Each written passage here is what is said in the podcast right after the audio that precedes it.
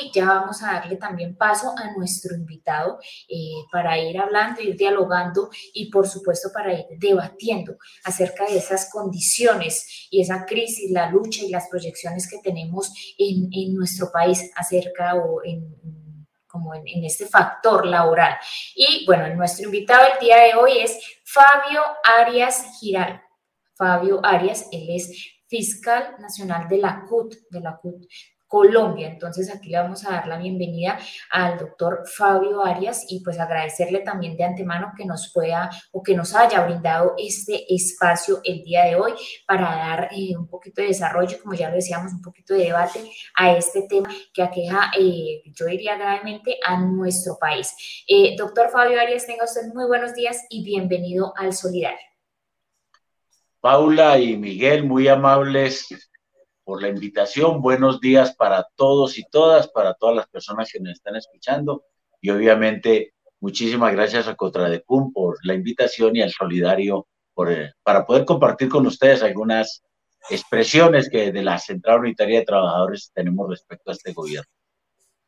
Bueno, doctor muchísimas gracias. Y bueno, empecemos porque aquí hay bastantes preguntas de nuestros seguidores y muchísimo tema eh, por trabajar. Eh, doctor Fabio, ¿por qué se celebra el Día del Trabajo? Recordemos, ¿por qué celebrar el Día del Trabajo? Y por supuesto también, ¿por qué un primero de mayo? Bueno, esto corresponde a conmemorar eh, episodios de las luchas obreras eh, que tuvieron una muy fuerte repercusión en la vida política de las naciones y de los pueblos, y muy especialmente de los trabajadores. Se refiere que hace 136 años, los obreros del mundo levantaron una bandera muy significativa, dado exactamente las circunstancias tan precarias en que desarrollaban su trabajo, y era la eh, lucha por la jornada de ocho horas. Antiguamente los trabajadores estaban 14, 16 horas en sus puestos de trabajo. Era una esclavitud asalariada, pero con proporciones eh, terroríficas. La gente no tenía familia ni posibilidad exactamente de visitarla. Y por eso levantaron esa bandera. Y desarrollaron una huelga en 1886. Y hubo unos incidentes en la ciudad de Chicago, en la playa Harriet, donde se reunieron todos los trabajadores que estaban reclamándole al gobierno y a los empresarios en los Estados Unidos de aquella época esa jornada laboral. Y desafortunadamente hubo unos incidentes se sabe que al final provocados inclusive por la misma policía de aquella, de, aquella oportunidad y entonces hubo desórdenes, lo que ya sabemos exactamente que y que nosotros conocemos aquí en nuestro país. Y fue criminalizada y penalizada esta protesta social hace 136 años. Y cinco de los dirigentes más connotados de esa movilización en Chicago fueron tratados como delincuentes por haber levantado la bandera de ocho horas y terminaron exactamente siendo penalizados, criminalizados por, la, por las autoridades de ese país y cinco de ellos fueron ahorcados. Les dieron pena de muerte por protestar, por hacer huelga y por luchar por las ocho horas. Por eso entonces, desde ese momento, seguimos celebrando y conmemorando en todo el mundo el Día Internacional de la Clase Trabajadora para decir exactamente que tenemos unos derechos y unos intereses en, en, una circunstancia en la cual desafortunadamente empresarios y gobiernos hoy neoliberales quieren seguir eh, precarizando aún más nuestra situación.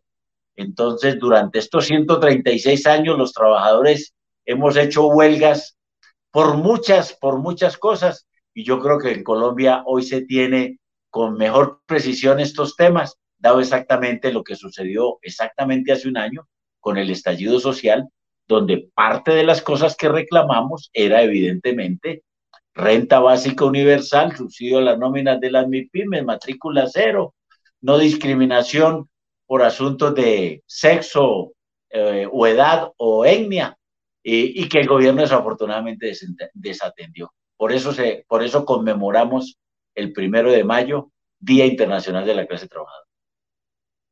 Bueno, doctor Fabio, bueno, yo quisiera que de pronto ilustráramos e informáramos también un poquito a nuestros seguidores del solidario, de si pudiéramos en cifras, hablemos de esta realidad. Hablemos en factor de pobreza nacional, del desempleo actual por el que pasa en nuestro país, así nuestros medios de comunicación o los medios de comunicación hablen de que bajó el desempleo, no sé en qué país era, pero en Colombia no ha bajado el desempleo, al contrario, yo pienso que subió, entonces hablemos de esos factores de pobreza nacional, desempleo actual en Colombia y hablemos también del salario mínimo en comparación a ese ranking internacional.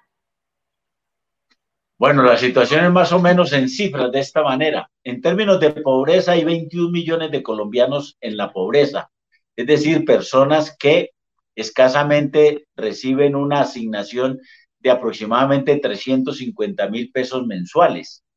De tal manera que si hablamos de una familia de cuatro personas, eh, necesitarían por lo menos casi un millón quinientos mil pesos para tener, para estar por en la línea de pobreza. Y ya de antemano, entonces uno puede decirlo del salario mínimo. En Colombia el salario mínimo es de un millón. De tal manera que si en una familia solamente trabaja una persona, es evidente que es imposible eh, atender las necesidades básicas de, de esa familia. Y por eso decimos que en nuestro país el salario mínimo es muy bajo. En, en, otros, en otras latitudes, los salarios son altamente, eh, significativamente mucho más altos. En Europa el salario mínimo está alrededor de mil euros, que son nada más y nada menos que cuatro millones quinientos mil pesos. Y con eso, pues también hay que decir que la, la vida es mucho más costosa que la nuestra, también es cierto, pero proporcionalmente, esos mil euros les alcanza a ellos mucho más de lo que evidentemente nos alcanza a nosotros el millón de pesos. Entonces, de proporcionalmente, eh, digamos que es una cifra muy precaria y si lo miramos en líneas de pobreza, inmediatamente vemos de que con eso no se logra sobrevivir en Colombia. El tema del desempleo, pues evidentemente seguimos teniendo una cifra todavía superior a lo que teníamos antes de la pandemia. Pues evidentemente, digamos que entre lo que pasó en, en marzo del 2020 a lo que tenemos hoy, pues sí, evidentemente la cifra de desempleo pues ha decrecido, pero no ha decrecido y todavía tenemos niveles mucho más altos de los que teníamos antes de la pandemia. Entonces, mientras uno se da cuenta que el gobierno saca pecho y la estadística da muestra que la reactivación económica es alta, hablan del 10,6% el año pasado de reactivación económica, la tasa de desempleo no crece o no decrece en este caso eh, en la misma proporción en que hay una reactivación económica. Es decir, le sigue yendo bien a los, a los mega ricos y a los, y a los eh, que tienen ingresos pobres, de pobres y vulnerables, pues no nos sigue yendo tan bien. Y el punto clave del desempleo, lo que más ha crecido en Colombia es la informalidad. Es decir, la gente ha obtenido empleo, sí, pero empleo informal, es decir, un empleo, un empleo absolutamente improductivo. Es el empleo del rebusque, el empleo de la calle, el empleo evidentemente que no genera los recursos suficientes para que la gente atienda las necesidades básicas de su familia. El 50% de la población en Colombia que, está en estos empleos informales gana menos de un salario mínimo. Y entonces a uno ya ahí se da cuenta por qué la gente, pues bueno, explícalo el estallido social, entre otras muchas cosas, pero muestra evidentemente que la gente sigue muy inconforme con este tipo de gobierno. Así es, doctor Fabio. Bueno, aquí Miguelito también ya tiene más preguntas eh, para nuestro invitado acerca de esta situación y el, del desempleo, prácticamente lo que está eh, uno de los puntos álgidos en nuestro país. Miguelito, tenemos más preguntas. Claro que sí, Paulita, eh, darle la bienvenida y el agradecimiento al compañero Fabio Arias, quien nos acompaña hoy en este, en este programa, en el día de hoy gran dirigente de nuestra central unitaria de trabajadores, quien está convocando a esa gran movilización para el día de mañana y desde las diferentes sindicatos filiales como FECODE eh, y bueno, diferentes eh, organizaciones sociales, grupos, pues seguramente que mañana vamos a hacer una manifestación en muchas ciudades del país muy importante, ya lo decía Fabio, para manifestar esa inconformidad, como lo decía nuestro gerente Carlos Arturo Rico en la editorial que hoy eh, tenemos contra las políticas que este gobierno ha implementado. Y como, complementando esa primera pregunta que decía el compañero Fabio, pues eh, recordar, porque a veces que eh, es, bueno recordar la historia para no olvidarla y no repetirla. El 11 de noviembre del 87, un año y medio después de esa gran huelga, como le explicaba Fabio, por la lucha de las ocho horas de trabajo, pues fueron ahorcados, usted lo decía, y las personas que ahorcaron, ahorcaron los mártires de Chicago, como se conocen, fueron, y recordar estos nombres, August Spies, Albert Parson, Adolf Fischer, George Engel, eh, Luis Link se había suicidado el día anterior y la pena para Samuel Fieldman y Michel Chupap fue conmutada por cadena perpetua, mientras que Oscar Neve fue condenado a 15 años de trabajos forzados. La injusta condena en la que no se comprobaron los cargos conmovió al mundo. ¿Sí? Después de haber sido colgados, la indignación mundial pues no pudo contenerse y por eso tenemos que recordar y estar ahí también aportando a esta lucha social el primero de mayo, una lucha que a la clase trabajadora pues no tenemos por qué olvidar. Pero bueno, eh, ya mirando las cifras de lo que estaba diciendo el compañero Fabio y la situación hoy, muchas de las cosas que se viven en nuestra en nuestra realidad del país. Nada, nada diferente a lo que sucedió en esa época, porque hoy pareciera que estuviéramos eh, mirando una situación en otro contexto, pero muy parecidas. Eh, quisiéramos preguntarle, Fabio, eh, ¿es congruente que se estimule esa matrícula cero y que por otro lado el desempleo, como usted lo acaba de decir, profesional, no es una verdadera tragedia en nuestro país? Bueno, eh, el problema grande eh, en Colombia, además del desempleo que genera que las familias tengan pocos ingresos, es evidentemente eh, los ingresos tan bajos que tiene la población trabajadora. En Colombia, el 92% de la población gana menos de cuatro salarios mínimos, es decir, menos de cuatro millones de pesos. Y el 82% gana menos de dos salarios mínimos y ya expliqué que el 50% gana menos de un salario mínimo. De tal manera, eh, de tal manera que eh, nosotros nos vemos siempre abocados a una situación de que los que tienen empleo tienen comparativamente muy bajos ingresos de acuerdo al esfuerzo eh, que tienen que determinar para ese trabajo. Entonces, somos una sociedad en la cual, por esta circunstancia, cada vez hay mayores desigualdades. El problema del mundo, el problema del planeta, el problema de, la, de las circunstancias en las cuales se debate la, la inmensa mayoría de la población es un problema de grandes desigualdades. ¿sí?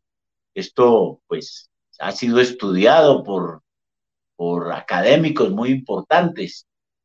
Piketty, Tomás Piketty, que ha sido un economista francés muy muy renombrado en los últimos 10 años, ha sido una persona que le ha dedicado eh, todos sus estudios a estudiar el tema de la desigualdad.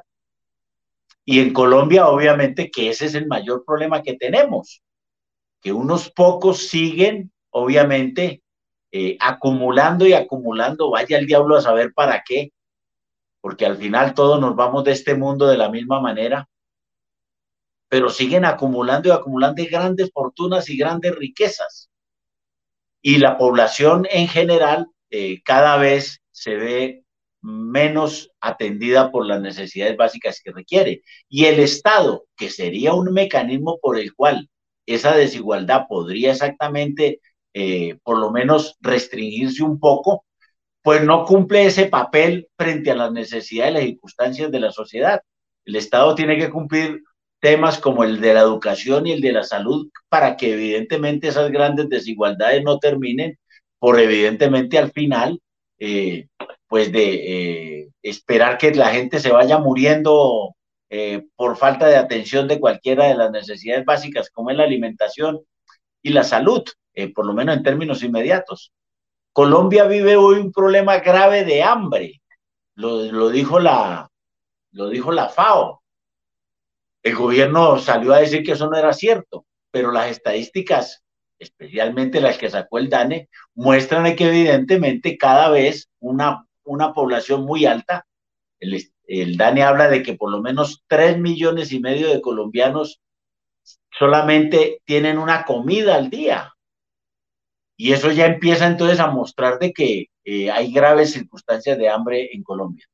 Y sobre el tema de los profesionales, el mayor problema de los profesionales en Colombia, que terminan exactamente con muchos títulos también, porque hoy toca eh, tener cada vez mayores títulos para medianamente poder sobrevivir, pues terminan pagándoles eh, salarios muy cercanos al mínimo. Un profesional de cualquiera de las áreas, especialmente, digamos, de la salud, para hablar de una que todos más o menos conocemos, un bacteriólogo, un microbiólogo de los que tradicionalmente salen eh, recién graduados, escasamente le pagan un poco más del salario mínimo y en condiciones inclusive muy precarias de su relación laboral o por contratos de prestación de servicios o inclusive simple y llanamente reconociéndole eh, solamente eh, los, las, las mínimas condiciones pues, de la actividad. Entonces, el sector profesional de Colombia también tiene muchas, pero muchas eh, circunstancias en las cuales su actividad de trabajo es muy precaria. Cada vez, bueno, y no, y, y, no, no nos pongamos a hablar exactamente de los profesionales que van y adquieren un, un crédito en el ICETES, con todo este problema exactamente que hoy se ha desarrollado y que en términos exactamente de eso de la matrícula cero, eh, cada vez se va volviendo una necesidad y una circunstancia muy positiva, especialmente en las luchas que han desarrollado los estudiantes para que esa situación desaparezca. Es decir, terminan trabajando y cuando salen a trabajar no paran exactamente de pagar los créditos con los cuales trabajaron y se vuelve un círculo vicioso entonces en el cual no hay la posibilidad de ascender en términos de los ingresos como persona y como familia.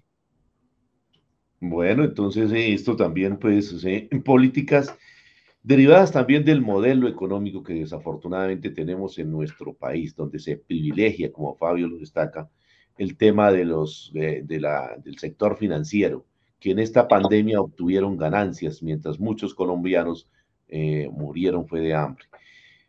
hablando un poquito de la informalidad, eh, compañero Fabio, ¿qué podemos decir? ¿Eso garantiza condiciones dignas para los trabajadores? No, para nada, Miguel, por Dios. Esta es la, la situación más complicada que hoy tenemos en Colombia. La, la informalidad no es, no es otra cosa que el fiel reflejo de un país que no logra el desarrollo eh, decidido de, las, de sus fuerzas productivas. Es decir, del desarrollo material y por tal motivo el desarrollo económico de su, de su país o de su nación.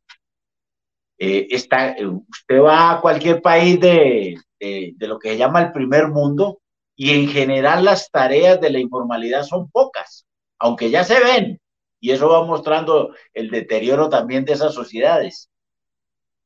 Pero no se ve la situación pues tan precaria que se vive en nuestros países. Cuando uno habla de que el 64% de los trabajadores en Colombia son informales, es decir, no tienen ni siquiera las mínimas garantías que establece el Código Sustantivo del Trabajo y la norma y la ley, está claro de que están en el rebusque. Eh, y, todo el rebusque es absolutamente improductivo.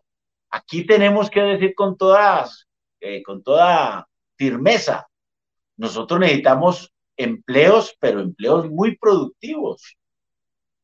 Pero en Colombia, con el modelo neoliberal, como usted lo dice, Miguel, pues terminó exactamente por abandonar el desarrollo material tanto del sector agropecuario como del sector industrial, porque hemos preferido la importación de todo.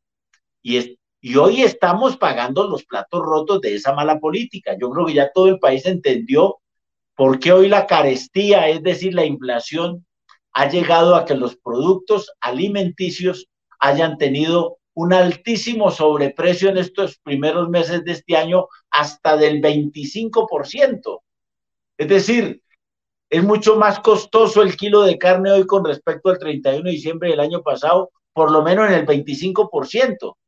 Y el salario escasamente eh, lo pudimos aumentar en el 10,07%. Y esa gente que vive en la informalidad, pues entonces no va a tener cómo sobrevivir frente a estas cosas. Entonces, como el sector productivo, agropecuario e industrial, pues fue entregado a, al libre mercado, como dicen los neoliberales, y nos llenaron exactamente entonces de productos importados, pues el empleo, el poco que queda, pues empieza a desplazar la gente y la gente termina en el rebusque. Colombia necesita recuperar toda su actividad productiva, tanto en el sector agropecuario como en el sector industrial, para que eso además de que permite de que los precios no terminen subiéndose porque el dólar se puso más caro, porque esas políticas son las malas políticas de estos gobiernos, eso es lo que toca rectificar a fondo en términos del desarrollo económico y material del país, no solamente sirve para que tengamos productos, obviamente, eh, producidos directamente por nosotros, sino que adicionalmente genera empleo.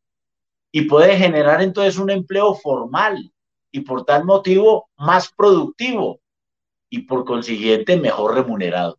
De eso se trata en este círculo virtuoso de modificar estas políticas neoliberales que solamente nos han llevado a la pobreza, eh, al trabajo informal, al trabajo improductivo y a simple y llanamente tener una sociedad eh, supremamente desde el punto de vista eh, de las, del, poder de ingreso de la gente, absolutamente desigual.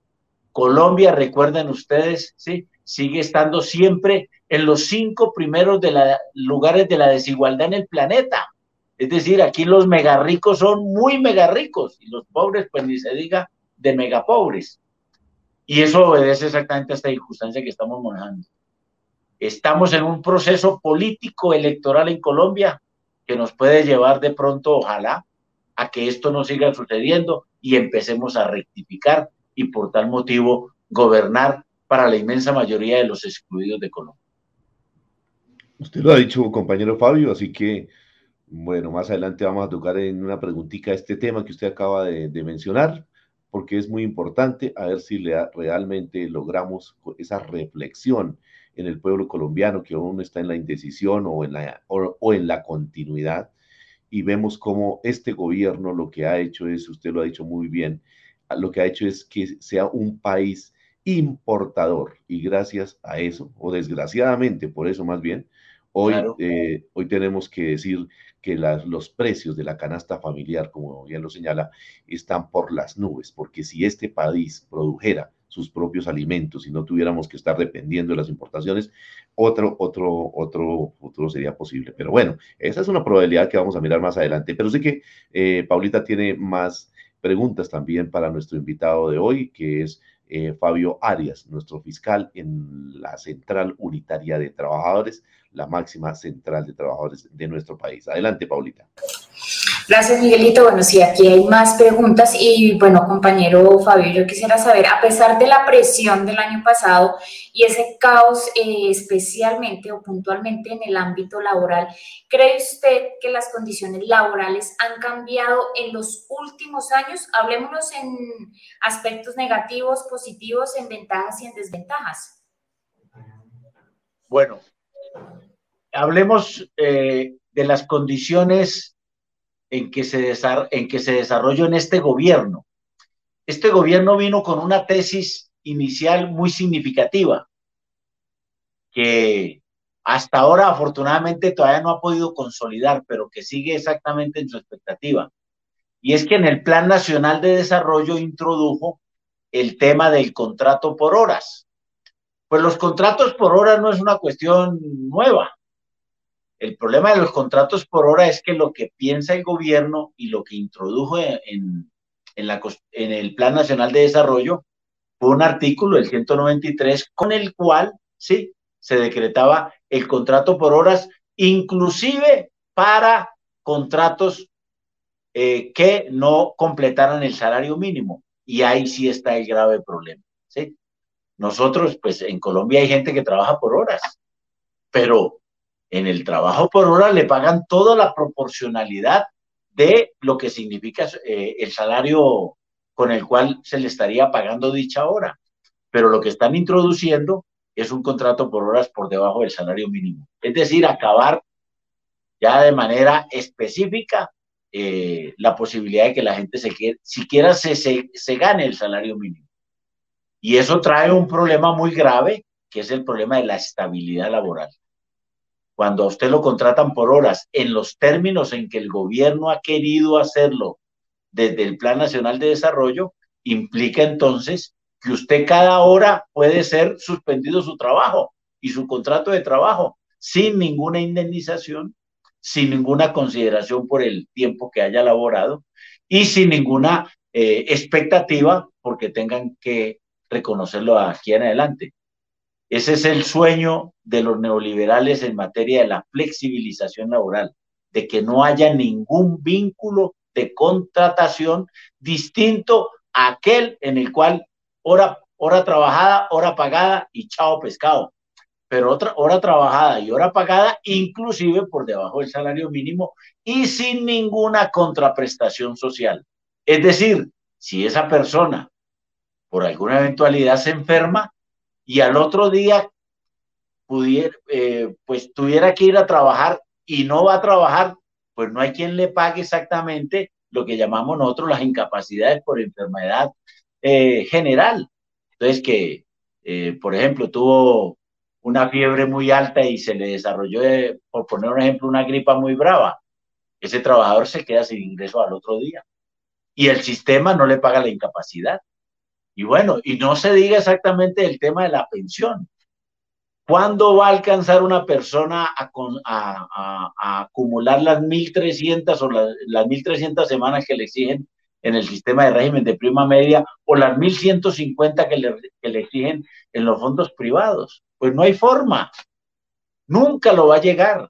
Entonces aquí hay un problema de una precariedad y de una forma de contratación, de una eh, ferocidad en la formalidad de esa contratación que evidentemente acaba con los ingresos de la gente y reduce la gente a la más absoluta condición de esclavitud asalariada. Eso es lo que ha perseguido el gobierno durante estos cuatro años, ¿sí? Pero desafortunadamente con la llegada de la pandemia, ¿sí?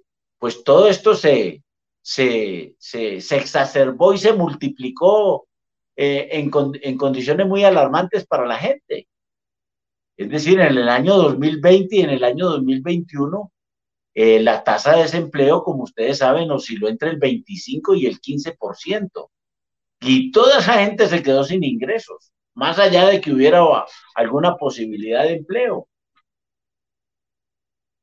Y 600 mil eh, microempresas eh, se liquidaron y por tal motivo un millón, por lo menos casi dos millones de trabajadores que estaban en microempresas perdieron sus ingresos. Entonces, no solamente el microempresario, sino que adicionalmente esos trabajadores no tuvieron con qué hacer.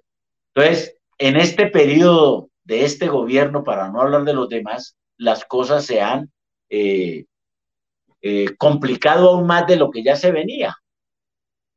Entonces, eh, nosotros en el Comité Nacional de Paro y desde la Central Unitaria de Trabajadores reclamamos dos acciones, pero claves en la discusión, que era eh, la renta básica y el subsidio de las nóminas de las MIPIMES.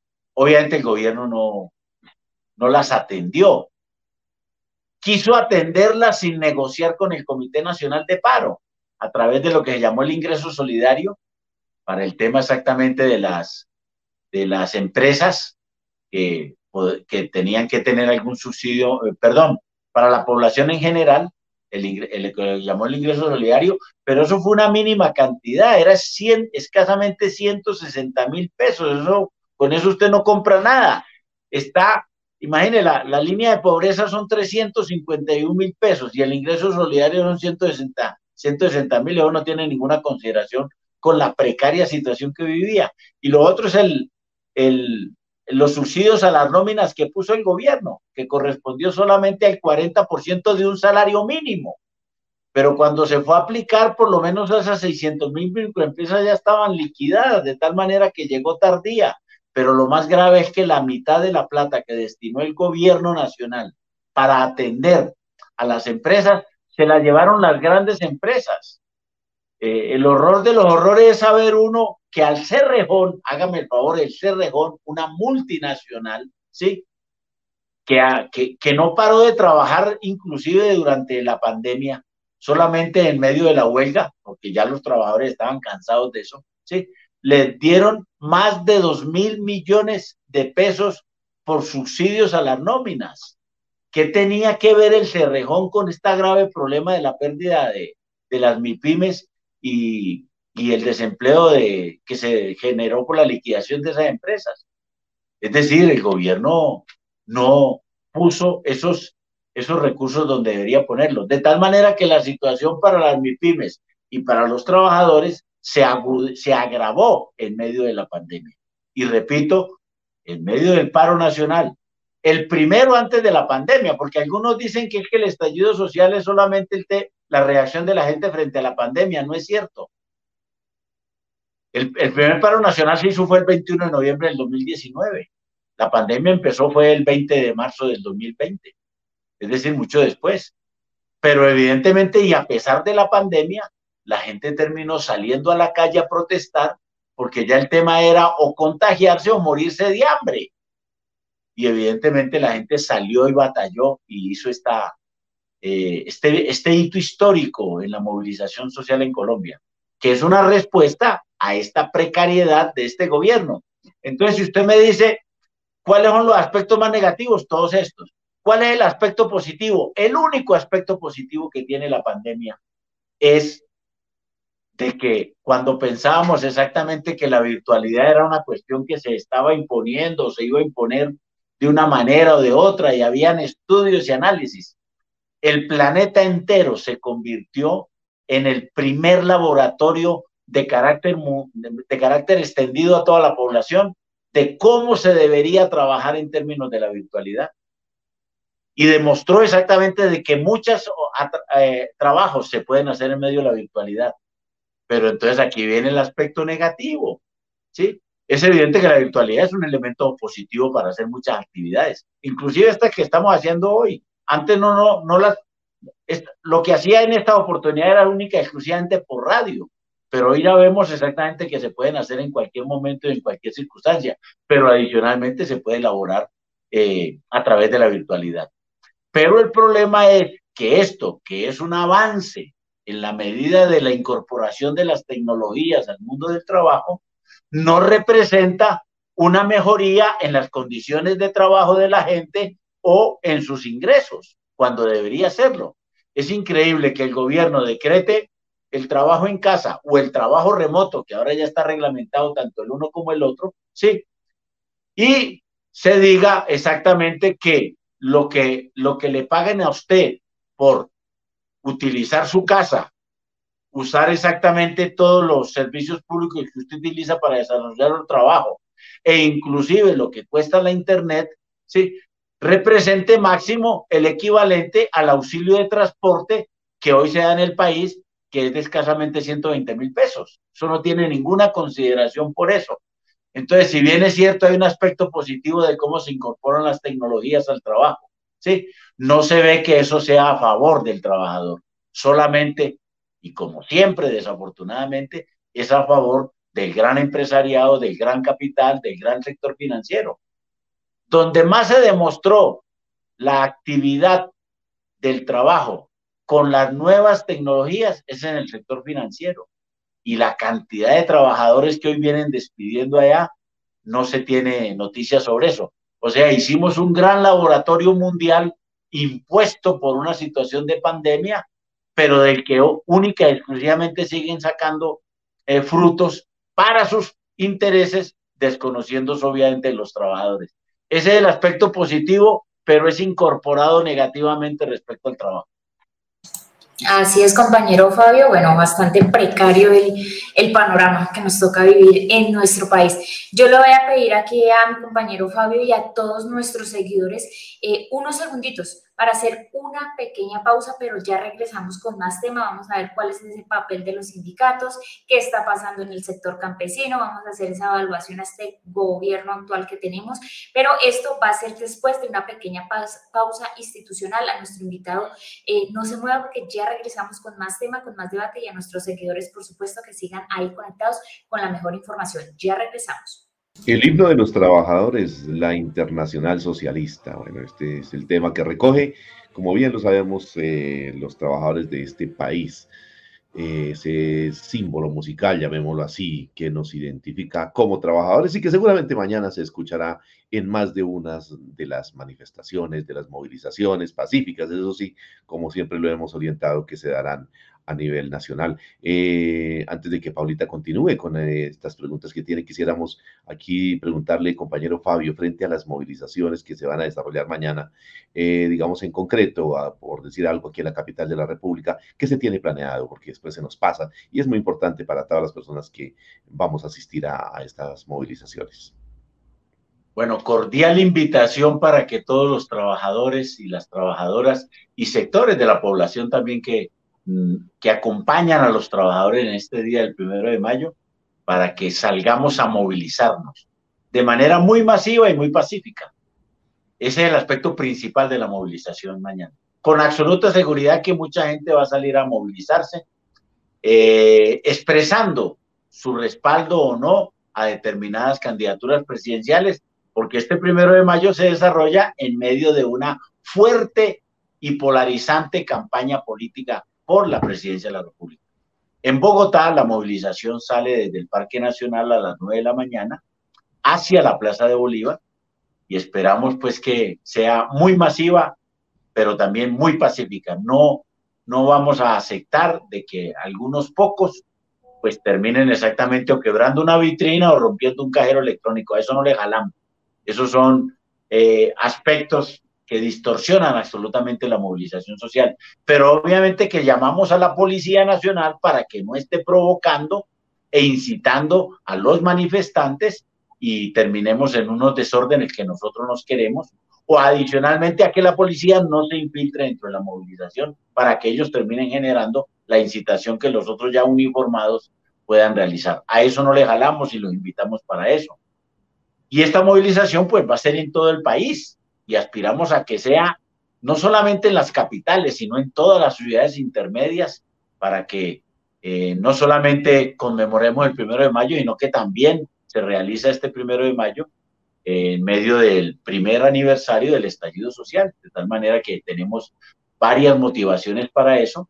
En Bogotá van a haber movilizaciones y concentraciones en varias de las localidades. Tenemos información de que en Usme, en el 20 de julio en Bosa, en Ciudad Bolívar, en Kennedy, van a haber expresiones y concentraciones eh, de poblaciones jóvenes especialmente para ellos mostrar allí su descontento con la actual situación del país. Así es, compañero Fabio. Bueno, gracias por esa invitación y como ya sabemos, mañana a esas movilizaciones pacíficamente. Eh, bueno, compañero Fabio, yo aquí tengo una pregunta y mis seguidores también, los que están conectados a través de nuestras redes sociales, y queremos saber cuál es el papel de los sindicatos en la reivindicación de los derechos de los trabajadores en nuestro país. Bueno, el sindicato nace como un mecanismo de reacción frente a la sobreexplotación a la que son sometidos por parte de los empresarios en general. Así nació el sindicalismo, como, una, como un acto de resistencia. Y ha venido obviamente avanzando en esa, cuestión, en esa cuestión de resistencia para buscar cómo mejora sus condiciones de trabajo. Entre otros, pues la jornada laboral es una sustancial de ellas, pero adicionalmente cómo mejora los ingresos para poder evidentemente tener eh, cómo atender en mejores condiciones su familia. Pero adicionalmente el sindicalismo también se mete en la lucha política, porque al final se da cuenta que por más exactamente que haga actividades tendientes a mejorar sus condiciones y sus ingresos, hay problemas que los resuelve el Estado en general, como es el tema de la salud, la educación, la vivienda, la recreación. Esos son aspectos sustanciales que si bien es cierto, pueden mejorarse un poco para algunos sectores de trabajadores, los trabajadores en su conjunto saben que tienen que tener una respuesta general y esa respuesta la tiene en términos del mismo eh, del Estado, es decir, a través de los gobiernos que se vayan dando a, lo largo y ancho de la historia. Entonces, el sindicalismo es para eso, para mejorar las condiciones, salvaguardar unos derechos, porque a medida exactamente que las luchas crecen, pueden establecerse mejores derechos. Esa es la jornada laboral de ocho horas, que es lo del primero de mayo, pues muestra que a través de esa reivindicación hemos podido ir ganando otras. Hoy en el mundo la jornada laboral de ocho horas inclusive ya está muy cuestionada. En Europa ya solamente trabajan máximo 32 horas. Y eso es una situación que en Colombia todavía estamos lejos de, de alcanzar, pero que será una reivindicación que tendremos que tener cada vez más significativa. Ese es el papel sustancial de los sindicatos, salvaguardar los derechos y mejorar sus condiciones y obviamente defender sus intereses frente a los intereses del gran capital que cada vez quiere eh, mayores ganancias y obviamente que nosotros tenemos que buscar cómo eso no se da y obtenemos una mejor condición salarial. Compañero Fabio, eh, ¿qué pasa con el sector campesino rezagado y olvidado, eh, siendo uno de los más afectados por la violencia de este país? Eh, ¿Cree usted que este tipo de trabajadores de la tierra son víctimas del olvido de las políticas públicas? Bueno, lo que pasa es que en Colombia todo el tema del campesinado tiene un problema adicional al de la precariedad en que viven, y es que han sido despojados de sus tierras. Es decir, aquí la guerra, la guerra en Colombia está vinculada directamente al tema de la tenencia de la tierra cada vez hay eh, unos pocos que tienen cada vez más tierras y eso uno lo, lo ve. El 1% de la población colombiana tiene el 50% de las tierras eh, que podrían ser eh, productivas, que, serían posibles para condicionarse para la producción de, de lo que ya dijimos, alimentos a la lata, que por el tema de la importación de alimentos, el libre mercado nos ha dejado en una situación muy precaria. Entonces, el problema de la tenencia de la tierra es el problema más importante del campesinado colombiano. Si no tienen tierra, pues no tienen cómo producir. Pero si adicionalmente hay una guerra en su territorio en el cual vienen unos sectores a despojarlo de lo poco que tienen, pues la situación se vuelve supremamente delicado para ellos. No se le, no se le puede olvidar a ningún colombiano que el tema de la guerra en Colombia ha determinado por lo menos más de 250 mil homicidios, ¿sí?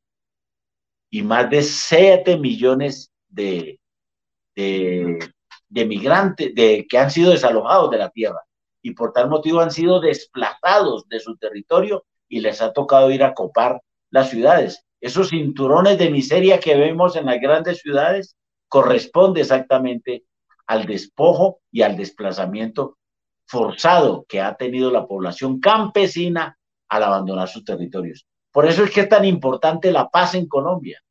Por eso Duque eh, vino, fue aquí a, hacer triza los acuerdos de paz, porque no le sirve al sector ese terrateniente vinculado obviamente al paramilitarismo y al desplazamiento, porque evidentemente son los sectores que ellos defienden, pero a Colombia sí le sirve que todo ese sector que se vino para la ciudad regrese al campo, pero para eso tiene que tener el acceso a la tierra.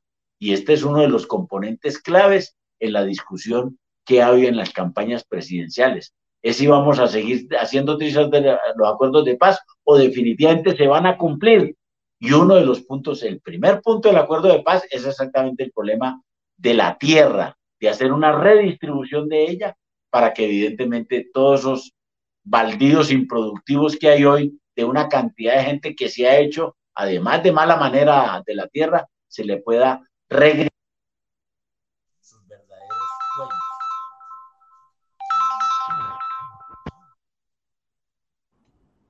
Bueno, es el compañero Fabio Arias nuestro fiscal de la Central Unitaria de Trabajadores, en el día de hoy invitado especial. Y bueno, no podemos finalizar este programa sin eh, formular la siguiente pregunta, porque es muy importante y usted lo ha señalado. El movimiento sindical tiene que incursionar o ha venido incursionando en el tema político, porque es en el Congreso de la República y es en la Presidencia de la República donde tenemos que, pues seguramente, tener, eh, tener personas que legislen eh, a favor del pueblo colombiano, a favor de los menos favorecidos, a favor de los trabajadores, y no como hoy está sucediendo con estas políticas del actual gobierno, que lo que han hecho es favorecer a las multinacionales, favorecer a los grandes ricos, a los grandes terratenientes, como lo ha dicho Fabio, y desproteger a la gente que más tiene hoy necesidades en medio de toda esta situación social, económica tan difícil. Así que, compañero Fabio, en el panorama político y de esta contienda presidencial, ¿Cuál es el, el candidato a la presidencia que promete una mejoría sustancial en el ámbito laboral? Bueno, voy a ser muy sincero en este punto. Uno podría decir que aquí hay dos proyectos políticos que pueden tener algunas eh, semejanzas en muchas de las propuestas para resolver los problemas generales del país y en particular el de los trabajadores. Yo podría estar hablando de las candidaturas de Gustavo Petro y de Sergio Fajardo.